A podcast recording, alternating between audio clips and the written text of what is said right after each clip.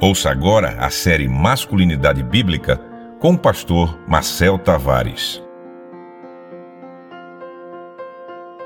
No vídeo anterior, definimos a humildade de espírito, que faz parte do caráter do homem cristão. O homem cristão se reconhece como um mendigo espiritual, necessitando da graça do Senhor. Ele não dá desculpas sobre nenhum de seus pecados, mas reconhece todas as suas fraquezas e as confessa. Ele deixa isso claro por palavras e também por exemplos.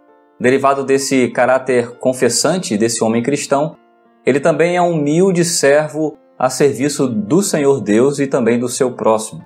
Portanto, um homem cristão, humilde servo do Senhor, não pode ser alguém morno em seu serviço.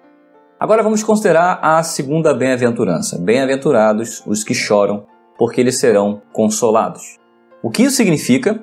E como isso se aplica ao homem cristão? Bom, existe uma ideia geral de que homens não choram. Porém, olhando as escrituras, o próprio Senhor Jesus Cristo, ele chorou pela morte do seu amigo Lázaro. No mundo quebrado como o nosso, ah, nós choramos sim os efeitos da queda. Nós choramos os efeitos das doenças, das frustrações, da invalidez, do coronavírus agora. O choro que Jesus está falando é relacionado com os pecados assim como também foi a humildade de espírito. O pecado é a mãe de todas as tristezas. A morte é o clímax dessa tristeza e a morte é o salário do pecado. O homem piedoso deve chorar em reconhecimento desse fato, mas principalmente por causa da sua própria natureza pecaminosa. Agora, como o homem piedoso pode vir a chorar os seus pecados?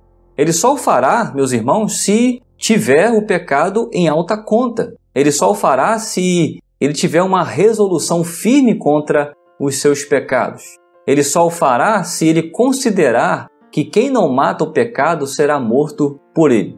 Esse choro pelos pecados vai além do mero remorso também. Isso é importante da gente definir. Por exemplo, o rei Saul, ele chorou também, chorou pelos seus pecados diante de Deus. Mas o que aconteceu foi que ele não mudou a sua vida. Judas a mesma coisa. Ele traiu o Senhor, ele chorou, mas o seu remorso não produziu mudanças. E ele finalmente veio a tirar a sua própria vida. Esses são exemplos para que o homem bíblico considere. Agora, por outro lado, outros exemplos agora positivos ah, sobre o rei Davi. Depois de seus terríveis pecados e confrontado pelo profeta Natã, Davi rasgou seu coração em arrependimento sincero diante de Deus. E foi ele quem também disse para o nosso consolo as seguintes palavras: Deus não desprezará um coração contrito. E Deus não o desprezou. E ele saiu então consolado.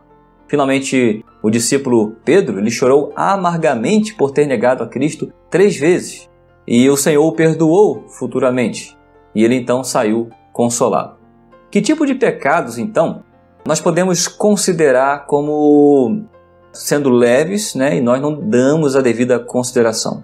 Então, o homem cristão não pode considerar a mentira como um pecado pequeno. O homem cristão não pode considerar a nudez ou a imoralidade em imagens, é, filmes e TikToks como algo normal. Ele não deve ser tolerante com pensamentos imorais. O homem cristão não deve ser tolerante com a preguiça também. Ele não deve ser tolerante com a falta de força ou negligência que ele venha a ter em seus deveres espirituais. O homem cristão deve lamentar, chorar, orar e buscar a graça de Deus sobre esses pecados.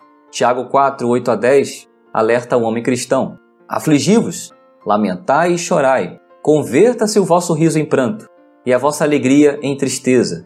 Humilhai-vos na presença do Senhor e ele vos exaltará. Portanto, meu conselho a você é que você ore para que o Espírito Santo produza um novo zelo em você. Confesse seus pecados e busque a ajuda dos seus pastores. Divida também as suas dificuldades com um irmão que você possa confiar, um irmão confidente. Ele vai poder orar com você em relação a esses pecados. Cristo certamente, meu irmão, lhe concederá o que é bom e útil para o seu serviço. E ele certamente o fortalecerá e vai confortar aqueles que choram de forma sincera. Que Deus te abençoe.